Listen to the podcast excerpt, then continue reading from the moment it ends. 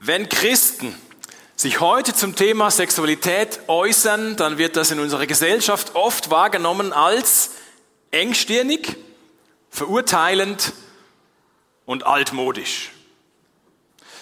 Noch dazu scheint äh, Sex bei Christen das Lieblingsthema zu sein, vielmehr das Vermeiden von Sex. Ein junger Mensch, der dem Glauben leider den äh, Rücken gekehrt hat, der dem Glauben und der Kirche leider den Rücken gekehrt hat, sagte bei einer Umfrage Folgendes. Wenn du mitarbeiten wolltest in der Kirche, waren zwei Sachen wichtig. Das eine war Sex vor der Ehe und das andere war Rauchen auf Freizeiten.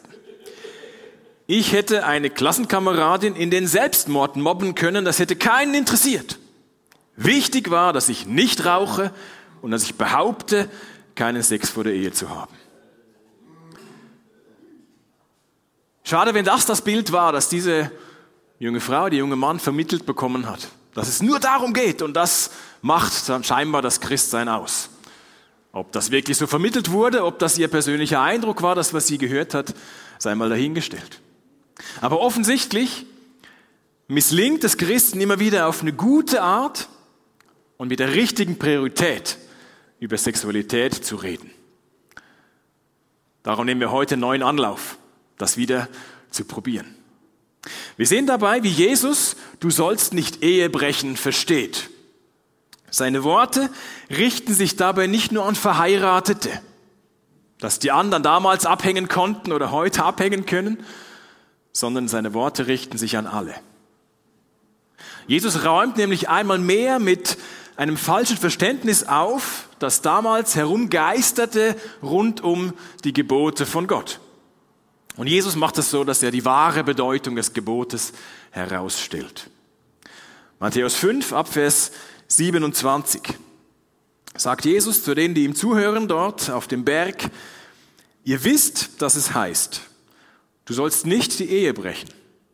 Ich aber sage euch, jeder, der eine Frau mit begehrlichem Blick ansieht, hat damit in seinem Herzen schon Ehebruch mit ihr begangen. Wenn du durch dein rechtes Auge zu Fall kommst, dann reiß es aus und wirf es weg.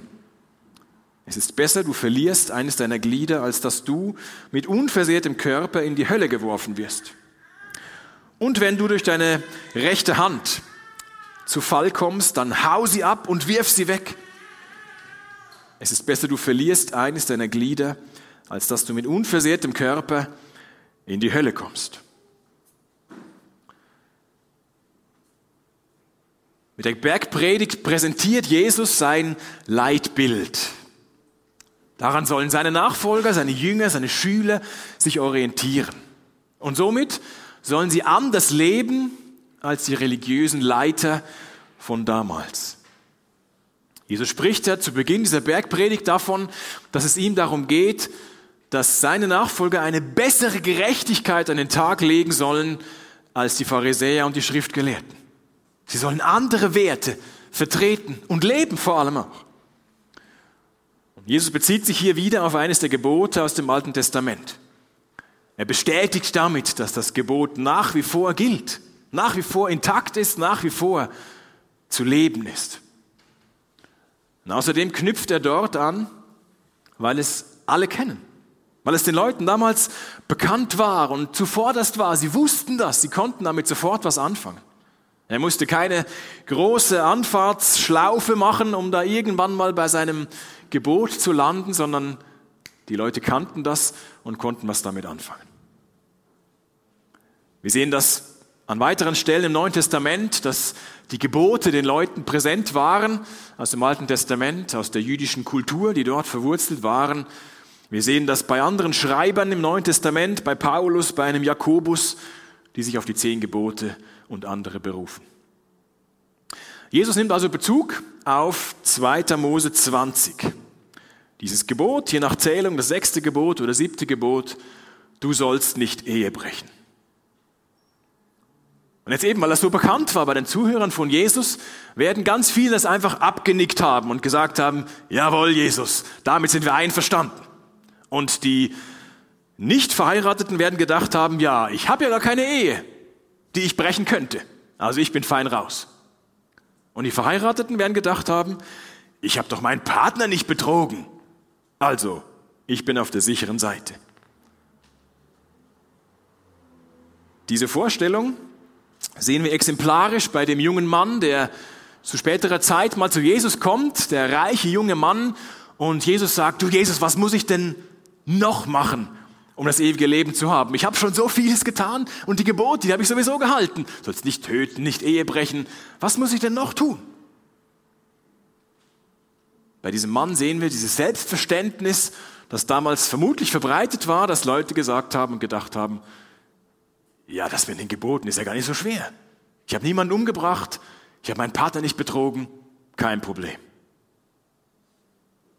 Und Jesus erklärt das Gebot folgendermaßen. Nochmal Vers 28. Ich aber sage euch, jeder, der eine Frau mit begehrlichem Blick ansieht, hat damit in seinem Herzen schon Ehebruch mit ihr begangen. Laut Jesus genügt also ein Blick. Ein Blick genügt. Laut Jesus gilt es nicht nur als Ehebruch, wenn man mit einem anderen als dem eigenen Ehepartner im Bett landet, sondern ein Blick mit den entsprechenden Gedanken dazu reicht aus. Jesus nennt das im Herzen Ehebruch begehen. Und das Herz steht in der Bibel, wenn das vorkommt, ganz häufig dafür als das Zentrum des Menschen oder die Schaltzentrale des Menschen, wo die Gedanken, das Wollen, die Gefühle zusammenkommen, wie wir heute vielleicht sagen würden, das Gehirn, unser Zentrum, die Zentrale unseres Menschseins. So galt damals das Herz. Jesus sagt an anderer Stelle, aus dem Herzen kommen böse Gedanken, Mord, Ehebruch und vieles andere. Jetzt würden wir Jesus missverstehen, wenn wir seine Worte eben nur auf den Kontext der Ehe beschränken. Als würde Jesus hier meinen, ja, Hauptsache die Verheirateten sind sich treu, die Unverheirateten können mit ihren Blicken und Fantasien tun, was sie wollen. Nein. Worum geht es Jesus stattdessen? Es geht Jesus darum, jeder Mensch, jeder einzelne Mensch, ob Mann, ob Frau, ob arm, ob reich, ob Sklave, ob Herr, jeder einzelne Mensch hat von Gott eine Würde erhalten. Jeder einzelne Mensch hat eine sexuelle Integrität, die niemand verletzen darf. Nicht einmal in Gedanken. Nicht einmal, wenn es niemand anderes mitbekommt. So heilig ist diese Würde, die Gott jedem Menschen geschenkt hat. Niemand darf da eine Grenze überschreiten und sich etwas nehmen, was ihm nicht gehört. Nicht einmal in Gedanken. Sonst behandeln Menschen sich gegenseitig als Ware und suchen ihre eigene Befriedigung, ohne das Wohl des anderen zu suchen. Das berühmteste Beispiel der Bibel ist da König David. Sein Ehebruch mit der Bathseba beginnt eben genauso, beginnt mit einem Blick. Dass David da auf seiner Terrasse unterwegs war und zufällig beim Herumschauen auf sein Königreich diese Bathseba entdeckt hat, zufällig gesehen hat, dafür konnte er nichts. Für den ersten Blick konnte er nichts. Aber sehr wohl dafür, wie das dann weiterging. Dass er gedacht hat, die muss ich haben. Und alle Hebel, die seine königliche Macht eben gewährleistet hat, in Bewegung gesetzt hat und diese Bathseba ausfindig gemacht hat, zu sich in den Palast holen ließ und sie missbraucht hat. Seine Macht als König hat er missbraucht, um eine Untertanin zu sich zu holen. Die MeToo-Bewegung unserer Zeit hat aufgedeckt, wie viel sexuellen Missbrauch es gibt in diversen Bereichen unserer Welt. Ob das Politik ist oder Filmbranche oder im Sport oder in Kirchen. Es gab den eigenen Hashtag dazu, nicht nur MeToo, sondern Church2. Und wie furchtbar ist das, was Menschen dort angetan wurde und wird. Pornografie geht in eine ähnliche Richtung. Wenn man sich überlegt, was für Menschen sind dort beteiligt und welcher Darsteller oder welche Darstellerin von, von Filmen oder was auch immer tut das freiwillig. Das ist ganz oft mit Menschenhandel verbunden, wo einige wenige das große Geld machen und andere dafür ausbeuten und sie ihrer Würde berauben. Könnte es sein, dass die Worte von Jesus gar nicht engstirnig sind und Menschen eigentlich knechten wollen und einschränken wollen in ihrer doch großen Freiheit? Nein, sondern könnte es sein, dass die Worte von Jesus Menschen vor Missbrauch schützen, weil er ihre Würde sieht und ihre Integrität sieht, die niemand verletzen darf. Ein Vergleich dazu. Bei meinem Handy-Abo habe ich eine gewisse Menge an mobilen Daten zur Verfügung. Oder wo ich unterwegs Internet äh, nutzen kann, um was auch immer zu tun und Apps zu nutzen für unterwegs. Und damit ich diese Datenmenge nicht überziehe, gibt es so ein Limit, das ich einstellen kann. Dass eine Warnmeldung kommt, Achtung, so und so viel ähm, Gigabyte oder was auch immer verbraucht, jetzt könnte es teuer werden, wenn es weitergeht. Und diese Meldung kam letztens bis ich gemerkt habe, Moment mal, ich habe ja in meinem Abo doppelt so viel mobile Daten zur Verfügung. Ich bin gar nicht so eingeschränkt, wie ich dachte mit meinem Abo, sondern ich habe viel mehr zur Verfügung, was ich unterwegs nutzen kann. Und genauso können wir die Gebote von Gott manchmal empfinden, dass wir denken, ja, also dass Jesus jetzt das sagt und dass Gott das verlangt und dass die Bibel dieses und jenes also das könnte ja schon, also Christen dürfen nicht mehr anderen hinterher gucken, äh, Pornos gehen schon gar nicht und was auch immer nicht alles. Das schränkt doch ein. Oder für viele ist der christliche Glaube irgendwie gar nicht attraktiv, weil scheinbar du sollst nicht und du darfst nicht und darauf wird geguckt und das wird verboten und so weiter. Aber wir sehen bei diesem Beispiel, wo Jesus als Aufhänger das Ehebrechen nimmt, das Gebot nimmt und das wie erweitert und sagt, es geht darum, dass wir einander schützen. Dass niemand ausgebeutet, niemand missbraucht werden darf. Könnte das sein, dass dieses Gebot gar keine engmachende Einschränkung ist, sondern eigentlich eine freimachende Botschaft ist? Weil Menschen sich frei entfalten dürfen und nicht ausgebeutet werden. Und zwar alle.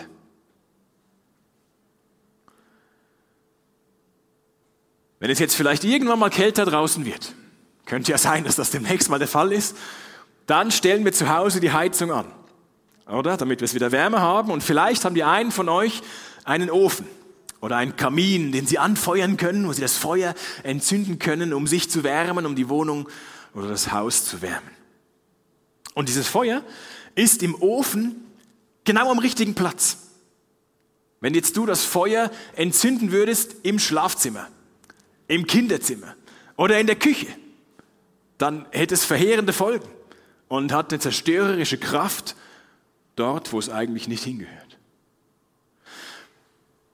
Sexualität ist ähnlich. Gott hat Sexualität so designt, dass Sex in der Ehe am besten aufgehoben ist. Wie das Feuer im Kamin oder im Ofen. Und nicht außerhalb oder vor der Ehe da kann es großen Leid, großes Leid anrichten. Jetzt widersprechen dem viele in der westlichen Welt und sagen, ja, das ist doch altmodisch. Irgendwelche Gepflogenheiten von früher, wo das vielleicht mal einfach so gemacht wurde und, und normal war.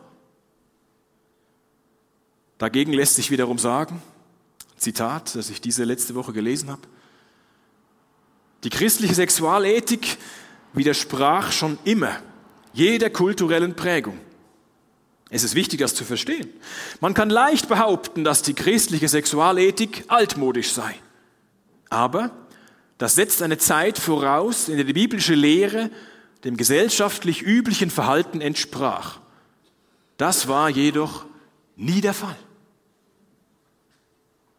Wenn man schaut, wo die ersten Christen gelebt haben in der griechisch-römischen Welt. Dort galten, galten ganz, ganz andere Regeln für das Miteinander. Der adlige, verheiratete, der hatte sexuell alle Freiheiten. Der war an nichts gebunden, der konnte sich ausleben, wie er wollte. mit im Status nieder, niederer Gestellten. Die Ehefrau dagegen, dieses Mannes, die sollte treu sein. Und das wurde nicht gutiert, wenn die irgendwo fremd ging. Und Sklaven hatten natürlich erst recht überhaupt nichts zu melden. Und in diese Zeit hinein bestätigt Jesus und die Apostel, dass das, was Gott sagte, nach wie vor gilt. Dass die Würde jedes Einzelnen gilt. Und wie revolutionär war das, als Paulus da diesen ersten Korintherbrief schrieb und dort im Kapitel 7 sich eben auch zu unserem Thema geäußert hat und geschrieben hat, unter anderem dort eben 1. Korinther 7, das habe ich jetzt nicht hier auf der Folie, äh, noch nicht. Ähm, dort steht, dass Paulus dort schreibt den Leuten, das wurde ja dann vorgelesen im Gottesdienst oder in der Gemeindeversammlung, schreibt Paulus unter anderem, der Körper der Frau gehört dem Ehemann. Und als die Männer das gehört haben in ihrer Kultur, haben die genickt und gesagt, ja, ja, genau, das kennen wir. So ist das bei uns. Der Körper der Frau gehört dem Mann. Und es geht aber weiter, dass Paulus revolutionär schreibt, und der Körper des Mannes gehört der Frau. Gleichwertig. Auf einer Ebene sind die beiden in der Ehe. Nicht der, der Mann hat das Sagen und kann die Frau ausnutzen und noch sonst wie sich ausleben, wie er möchte. Das war damals schon gegen die allgemeine Gesellschaftsmeinung. Und so ergibt das Argument eigentlich keinen Sinn, dass man sagt, die christliche Sexualethik ist altmodisch, die ist von früher, weil dort war das mal halt so. Nein, es war eigentlich nie so. Und Jesus sagt, das gilt immer noch, das ist Gottes Wille und er knechtet euch nicht und macht euch nicht kaputt, sondern macht euch zu Menschen, die gut miteinander umgehen und die die Würde des anderen schätzen und achten. Jetzt, was machen wir aber, wenn wir dieses Gebot übertreten haben? Wenn wir unangemessene Blicke auf jemand anderen geworfen haben, wenn wir unseren Gedanken zu weit gegangen sind oder sogar noch mehr. Paulus wusste eben in Korinth von einigen Gemeindegliedern, die Ehebruch begangen hatten. Er wusste das. Und er schreibt ihnen folgendes, 1. Korinther 6. Auch ihr gehörte zu denen, die so leben und sich so verhalten. Zumindest einige von euch. Aber das ist Vergangenheit. Der Schmutz eurer Verfehlungen ist von euch abgewaschen. Ihr gehört jetzt zu Gottes heiligem Volk. Ihr seid von aller Schuld freigesprochen und zwar durch den Namen von Jesus Christus, dem Herrn, und durch den Geist unseres Gottes. Was für eine gute Nachricht. Das Evangelium von Jesus. Er starb für Sünden. Er starb auch für unsere Sünden. Auch für sexuelle. Wenn wir sie ihm bekennen, vergibt er uns. Eine Klammerbemerkung wenn in Kirchen Menschen missbraucht wurden, Kinder oder andere Schutzbefohlene, dann muss das vor Gericht und darf nicht einfach leichtfertig im Namen der Vergebung irgendwie versanden. Klammer zu. Nachdem Jesus dieses Gebot nun erklärt hat, gibt er noch ein paar ganz praktische Tipps unter dem Stichwort keine falschen Kompromisse. Vers 29 und 30, wenn du durch dein rechtes Auge zu Fall kommst, reiß es aus und wirf es weg. Es ist besser, du verlierst eines deiner Glieder, als dass du mit unversehrtem Körper in die Hölle geworfen wirst. Und wenn du durch deine rechte Hand zu Fall kommst, dann hau sie ab und wirf sie weg. Es ist besser, du verlierst eines deiner Glieder, als dass du mit unversehrtem Körper in die Hölle kommst. Vorher hatte Jesus von diesem Blick gesprochen, der zum Ehebruch führen kann. Deshalb naheliegend, dass er sich jetzt auf das Auge bezieht. Aber warum die Hand? Was soll die Hand hier? Vielleicht hängt das mit dem zehnten Gebot zusammen.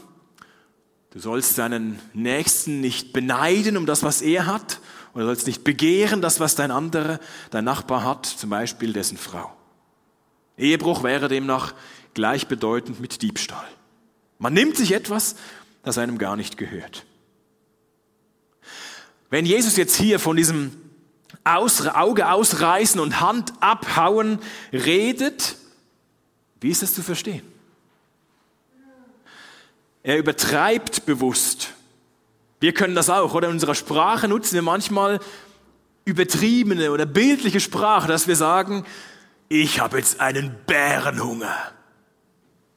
Oder dann meinen wir damit nicht wirklich, dass wir wissen, wie das Hungergefühl des Bären ist und dass wir genau gleich jetzt empfinden.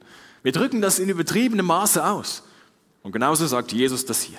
Er befiehlt nicht wirklich, sich selbst das Auge auszustechen oder die Hand abzuhacken, wenn man dadurch in Versuchung gerät. Das wörtlich zu verstehen, das war nie seine Absicht. Dadurch wäre ja auch gar nichts gewonnen. Wenn man sich das rechte Auge verletzt, man hat ja immer noch das linke. Wenn man sich die rechte Hand abhackt, man hat immer noch die linke Hand. Und wie wir gesehen haben, das ist eigentlich gar nicht das eigentliche Problem, sondern unser Herz, wo böse Gedanken rauskommen. Außerdem war Jesus als Sohn Gottes bei der Schöpfung beteiligt. Als der Mensch erschaffen wurde, Jesus hat mit dem Vater und mit dem Geist den Menschen erschaffen und sich überlegt, die Körperteile überlegt, dass es zwei Hände sind und nicht nur ein oder nicht drei oder fünf, dass es zwei sind und zwei Augen sind.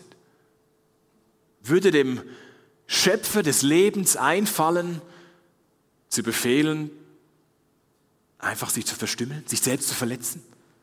Nein, niemals würde Jesus auf diese Idee kommen. Er meint vielmehr, macht keine faulen Kompromisse. Widersteht Versuchungen, schaut weg. Wir sehen in der Bibel mehrere Vorbilder.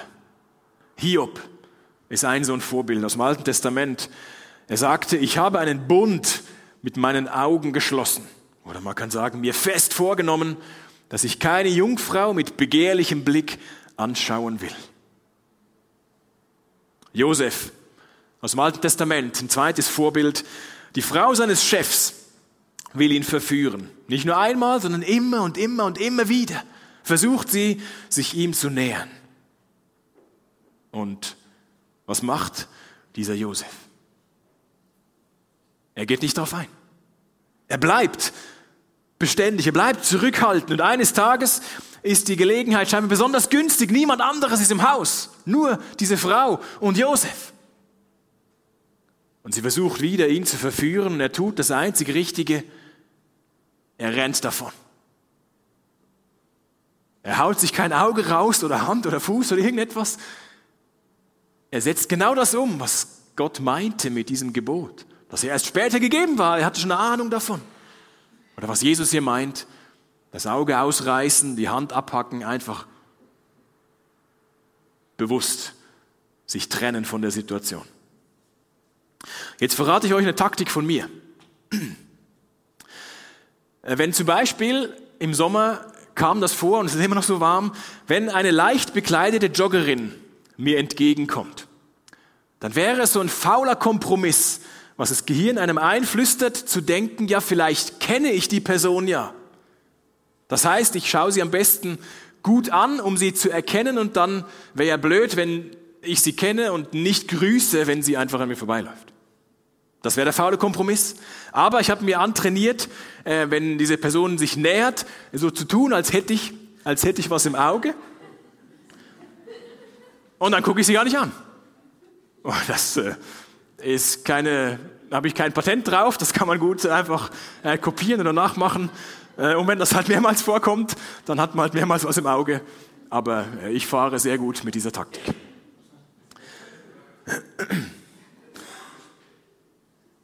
Jetzt eigentlich hatte ich geplant, über die nächsten Verse auch noch was zu sagen, heute. Da spricht Jesus über Ehebruch und Scheidung. Aber ich habe gemerkt, das wird dem Ganzen nicht gerecht werden, wenn ich einfach nur ganz kurz was dazu sage. Darum heute nicht, sondern ein anderes Mal. Mehr dazu. Was wir heute gesehen haben, Jesus schützt die Würde von jedem Einzelnen. Er schätzt die Würde, er hat sie gegeben und er schützt die Würde von jedem einzelnen Menschen. Keiner darf sexuell belästigt werden, kein Mensch ist eine Ware, bei der andere sich einfach bedienen können. Was Jesus aber auch weiß, wir brauchen ein neues Herz. Genau das war im Alten Testament versprochen für die Zeit, als der Messias kommen sollte. Der Prophet Ezekiel sagt folgendes, ich werde ihnen ein neues Herz, einen neuen Geist geben. Ich nehme das versteinerte Herz aus ihrer Brust und schenke ihnen ein Herz, das lebt. Dann werden sie nach meinen Weisungen leben, auf meine Gebote achten und sie befolgen. Sie werden mein Volk sein und ich werde ihr Gott sein. Jesus selbst ist dieser Herzspezialist, der uns neu macht, der uns durch seinen Heiligen Geist verändert, der uns wieder hochzieht, wenn wir versagen und der uns hilft, Versuchungen zu widerstehen. Dafür bete ich.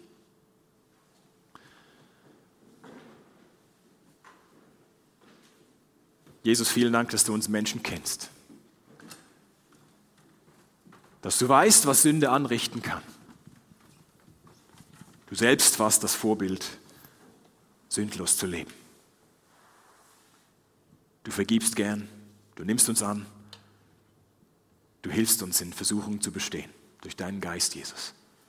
Wir müssen es nicht alleine tun, wir sind nicht alleine unterwegs, sondern miteinander können wir uns helfen und dein Geist stärkt uns. Danke dafür. Wir loben dich und beten dich an. Amen.